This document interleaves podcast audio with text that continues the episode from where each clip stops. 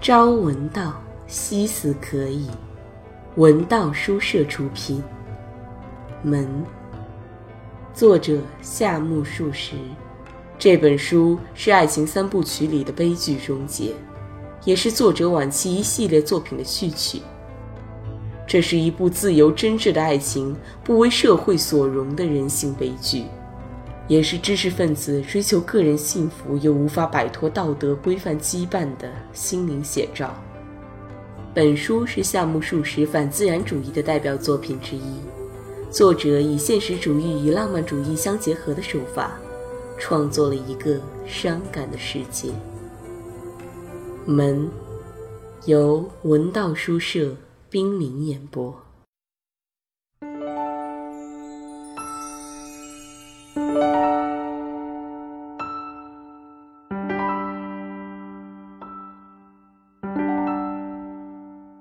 新年伊始，接连下了两天大雪，把这遍插稻草神贺年的城市染成了一片白色。在铺满了积雪的屋顶恢复本色之前。夫妇俩屡屡被那些从白铁皮檐头塌落下来的雪响声吓一跳。夜深人静时，这种响声听起来尤其厉害。小路上一片泥泞，而且和下过雨的情况不同，一两天是干不了的。宗助从外面回家，鞋子总是沾满了烂泥，所以每次踏进门来，都要对阿米嚷嚷。这样不行啊，仿佛阿米就是破坏道路的罪魁祸首。阿米也就说道：“哦，很抱歉，实在对不起呢。”说着忍俊不禁。宗助却想不出什么相应的打趣话来奉答。阿米，你大概会认为从这里外出，无论去哪里都得穿高尺木屐吧？但是到夏天去就不一样了。那儿每一条道路都是干的，甚至会扬起灰尘来，所以脚蹬高尺木屐之类，反而会搞得你寸步难行。换句话说，我们住在这种地方，不只是比人家落后一个世纪呢。宗助说这番话的时候，其实并没有现出特别不满的神色。阿米也只是听听，眼睛注视着香烟的烟气从丈夫的鼻孔里钻出来。你可以到板井先生那去，把这话对他讲一讲呀。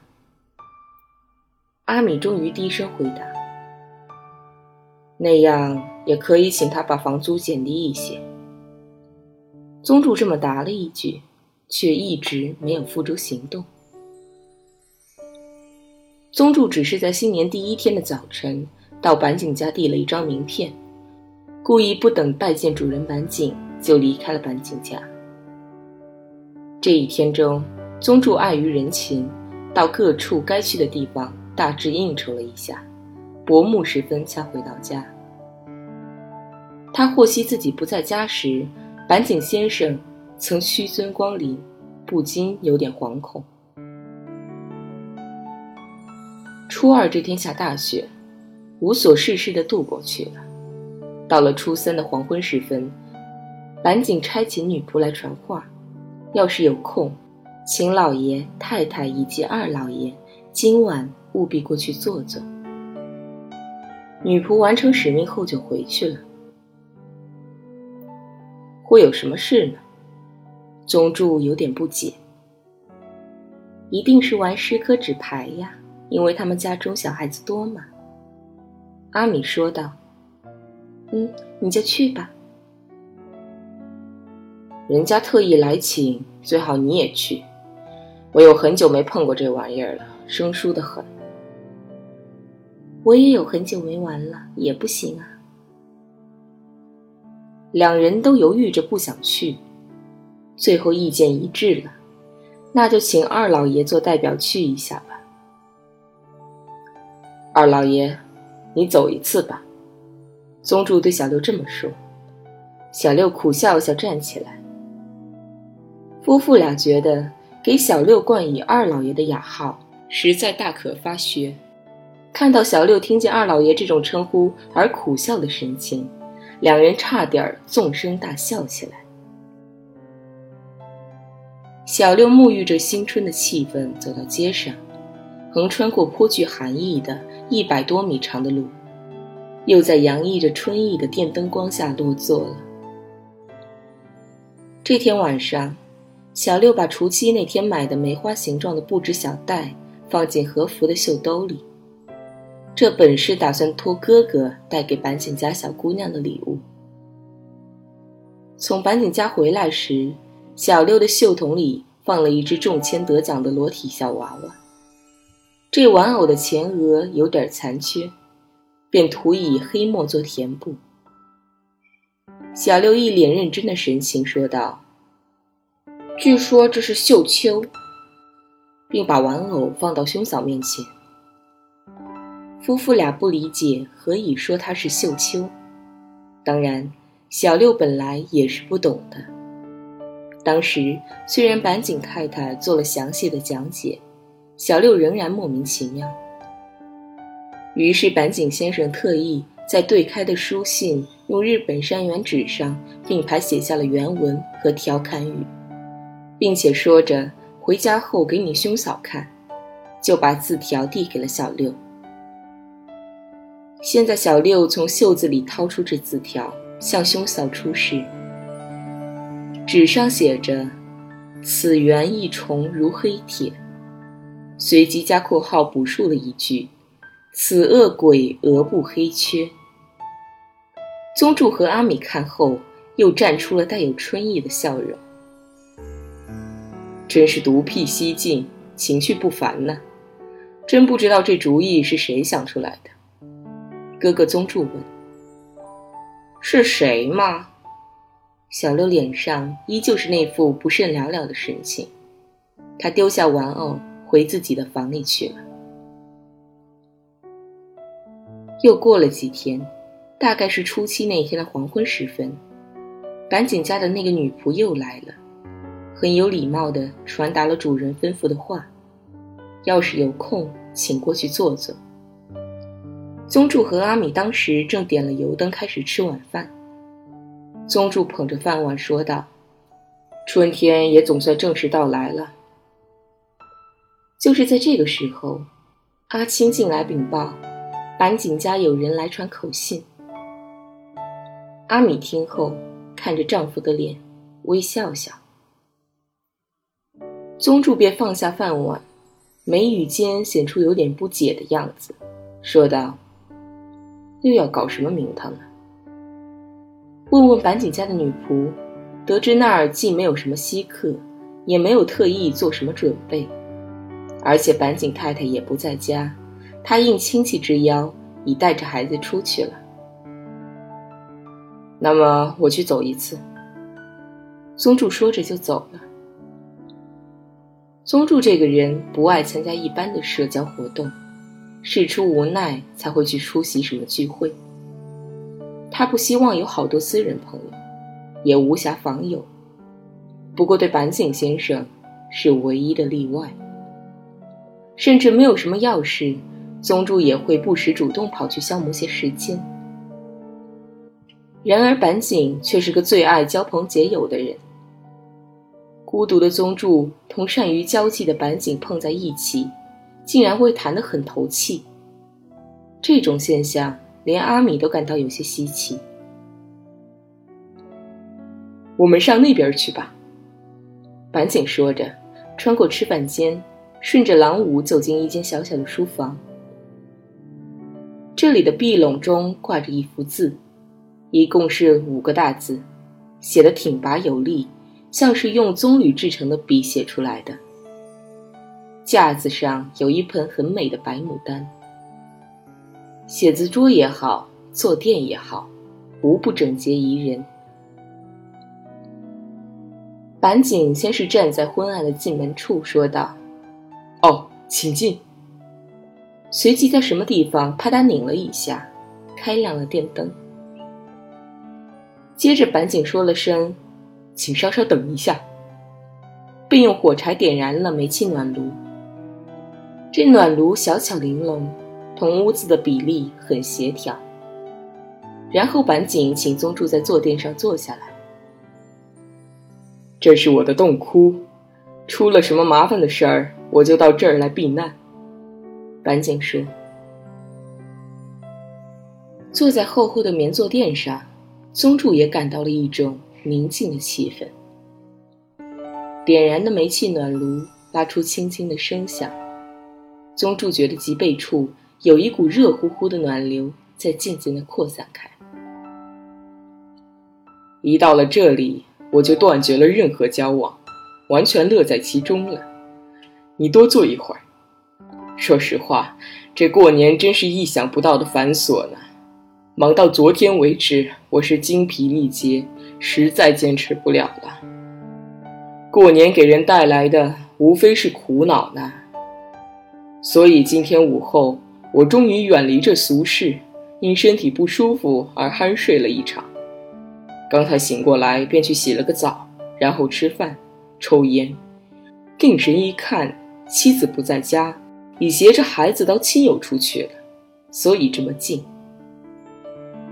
我顿时感到很寂寞，然而人有时候也相当任性啊。纵然寂寞极了，我也不敢再去领教那些恭贺欣喜的事，太累人了。再说那些过年吃喝的食品，我真有些怕碰。所以嘛，我想到你倒不像在过年，哦，这么说是很不礼貌的。嗯，我想到你平时离群所居，哎。这么说也许还是很失礼的，反正是这么回事吧。我颇想同一位超然派交谈交谈，因此特意遣人来请你了。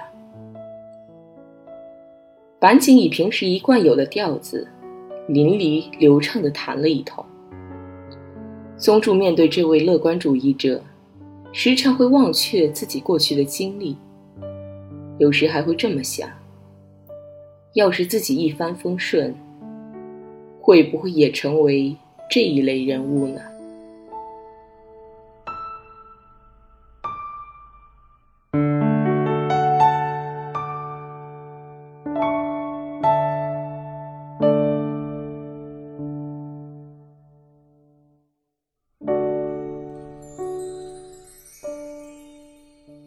这时候，只见三尺的狭窄房门打开了，女仆走进来。重新向宗助循循有礼的鞠躬后，把一只像果盘似的木盘子摆到宗助面前，又在主人面前也摆下了一只相同的盘子，便一声不吭地退了出去。木盘上放着一只大如皮球的乡下人吃的包子，还附有粗大的牙签，看来要比平常的牙签大一倍以上。我说：“你就趁热吃吧。”嗯，听房主这么一说，宗助才注意到盘子里的包子是刚刚蒸出来的，不胜新奇的瞅着包子的黄色外皮。哦，这包子不是自做的，房主又说了。不瞒你说，我昨天晚上到一个地方去，当时我本是带着点说笑的性质，随口夸奖这包子好，对方便要我带点回家。我就遵命拿回来了，拿来时包子还是热腾腾的呢。方才想请你尝尝，就回笼蒸了蒸。房主不用筷子，也不用粗牙签，随随便便的撕开包子，大嚼起来。宗助也如法处置。在这段时间里，房主扯到昨晚在菜馆里碰见一个颇特别的艺妓的事。说是这个艺妓对袖珍本的《论语》爱不释手，乘在火车里也好，半客游玩也好，老是把他带在身边。哦，他说孔子的门人中，他最喜欢子路这个人物。问他理由何在，他说：“子路这个人呐，在他学了一种知识而未及付诸实践，却又听到了一件新的事物时，他会大引为苦事的。”其正直如此吗？说实在的，我不大熟悉子路这个人物，所以爱难智慧。但是我气想问一问，有没有这样一种人，他在有了一个情人而未及与之结为夫妇之前，又出现了另外一个情人，是不是就很感苦恼呢？房主十分轻松地谈了这件事。根据这些情况推测，主人可能是经常到那种地方去的。尽管他早就感受不到什么刺激了，但是有一种阴习的力量，在使他依旧每月要到那里去好几次。宗助经过详细的询问，德西像房主这么玩世不恭的人，也会不时为尽兴欢乐而感到厌倦，以致急需待在书房中养养精神了。在这方面，宗助也不是一清二白的人。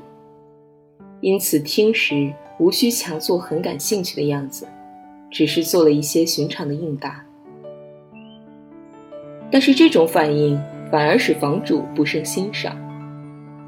房主表现出一种异样的神色，好像从宗主平平常常的谈吐中嗅到了对方有过不同凡响的经历。不过，他见宗助有点不想去触及这些往事的神情，也就立即换了个话题。与其说这是他的一种手段，倒不如说是出于一种礼貌。所以宗助没有因之而有丝毫的不快。不一会儿，话题扯到了小六身上。对于这个青年，房主有好几点独到的见解，这是身为胞兄的宗助也疏忽了的。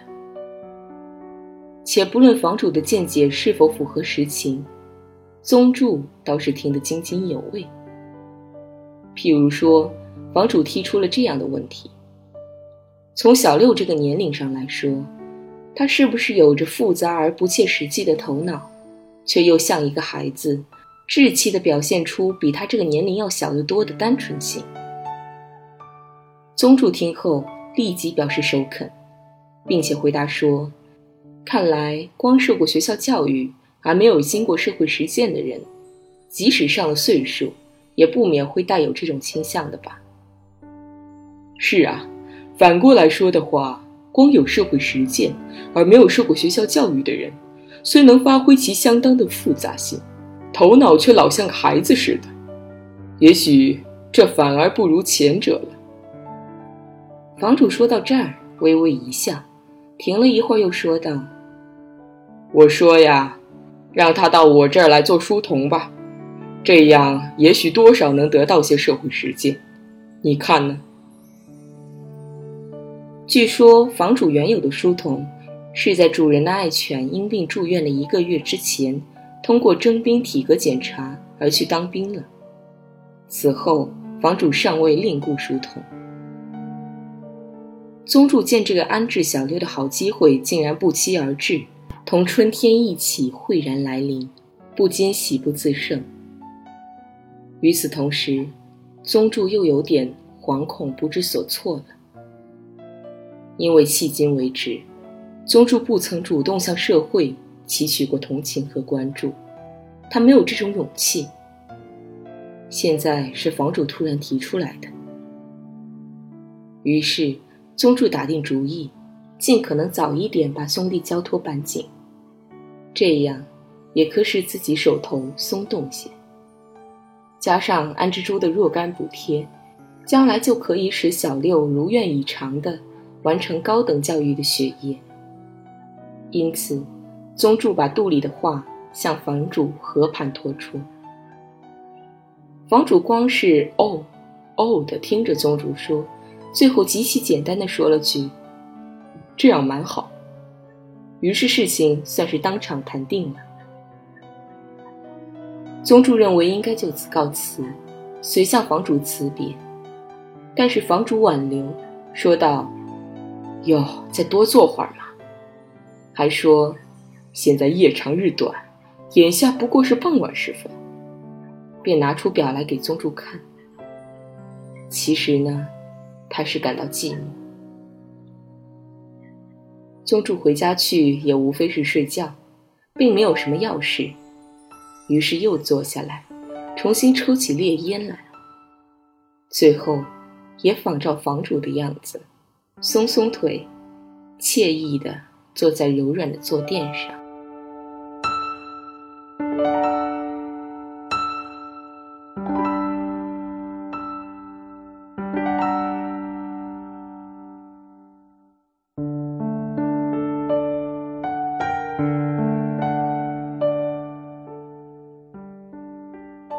小六的事情也触及了房主的另一番感慨。有个兄弟什么的，真是麻烦。我就有个像无赖一样的弟弟啊。房主说着，拿自己在学生时期的简谱做对比，谈了许多关于他那个弟弟在大学时乱花钱之类的情况。宗助出于要看一看命运是何等可怖的想法，向主人提出了询问。他的这位爱时髦的弟弟后来怎么样了？走了哪一条路？冒险家。房主突然没头没尾的冲出这么一句话。这位弟弟从学校毕业后，由哥哥介绍，进了某银行工作，但他口口声声离不了。无论怎么说，我一定要赚大钱。日俄战争结束后不久。他根本不听哥哥的阻拦，宣称要谋求远大的发展，上满洲了。他到那儿去搞什么名堂呢？听说是利用辽河运豆饼、大豆，经营大规模的船运业务，但没多久就失败了。尽管他本不是大老板，但是事情弄清楚后一核算，遭到了巨大的损失。运输事业当然不可能维持下去了。他本人呢，无疑是站不住脚了。此后我也不太清楚他干什么去了。后来总算听到了他的消息，使我大吃一惊。他竟流落到蒙古去了。我真不知道他会冒险到什么地步，免不了有些担忧。不过天各一方，我也只好听其自然了。心想他也许能侥幸应付过去的。他偶尔有寄信来。说蒙古这地方缺少水，热天就用污水沟里的水浇洒马路，污水也没有的话，就用马尿代替，所以臭气冲天等等，无非就是这一类的信。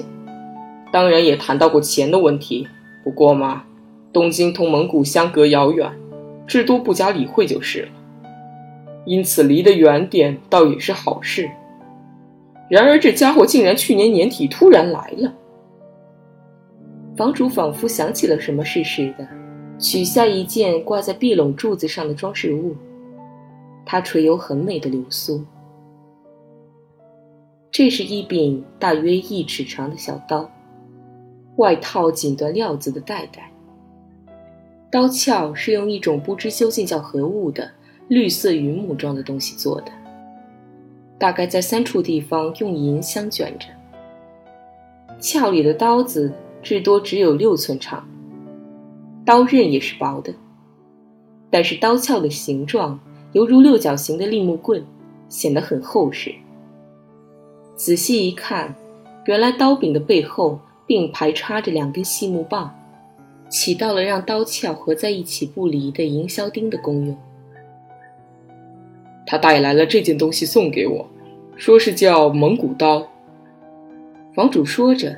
当即拔出刀来，还把插在刀后面的两根如同象牙做的细棒拔出来，给宗主看。这是筷子呀，据说蒙古人总是把这刀吊在腰下，碰到宴请之类的事，便拔出刀来切肉，用这筷子夹肉吃。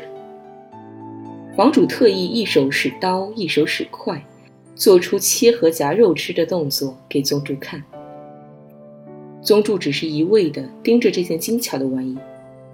他还带回来那种蒙古包里用的毡毯，我看呐，同从前的毛毯别无二致。房主把这位最近刚从那儿回来的弟弟说的情况，不折不扣的搬给宗主听。蒙古人擅长驾驭马啦，蒙古犬的体型瘦长，颇似西方的猎犬啦，他们渐渐受到中国人的压制啦，云云。宗主从来不曾听到过这些事情，所以饶有兴趣的听着，从而好奇地想知道这位兄弟在蒙古是干什么的，于是向房主提出了这一询问。冒险家。房主大声复述了先前说过的这句话。我也不知道他在干些什么。他说是在从事畜牧业，而且很有建树。我看根本靠不住。他从前就老是撒谎骗我，而这次到东京来干的事也有点蹊跷，说是要设法替蒙古王借两万元钱，如若借不到手，就会损害他的信用，所以不辞辛劳的奔波。他把我当做第一个对象，可我心想：什么蒙古王，什么以广袤的土地做抵押，蒙古同东京千里迢迢，债权根本无法保证。于是我一口回绝，他便瞒着我，盛气凌人的去对我妻子说：“哥哥如此成不了大事的，真叫人啼笑皆非。”房主说到这儿，微微一笑。然后，求求神色有点紧张的宗处说道：“我说，你同他见见面怎么样？他特意穿一件带毛皮的宽大衣服，晃荡晃荡的出洋相，颇有点滑稽。你要是不反对，我来做介绍吧。哦，后天晚上我本就要请他吃饭，所以……哦，你可别上他的当啊！只需听他摇唇鼓舌，别吱声，这就毫无危险，只会感到很别致了。”在房主的一再怂恿下，宗助多少有点心动了。就是令弟一个人来吃饭吗？哦，不，他还有一个朋友会同来，他们是一起由那儿回来的。这位朋友好像叫安井，我还不曾见过，因为我这个弟弟屡次要介绍我同他认识，所以实际上是请他们两个人。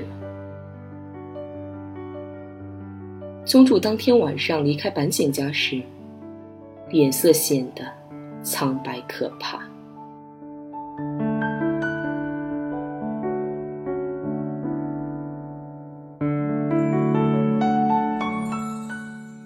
文道书社出品，感谢您的收听。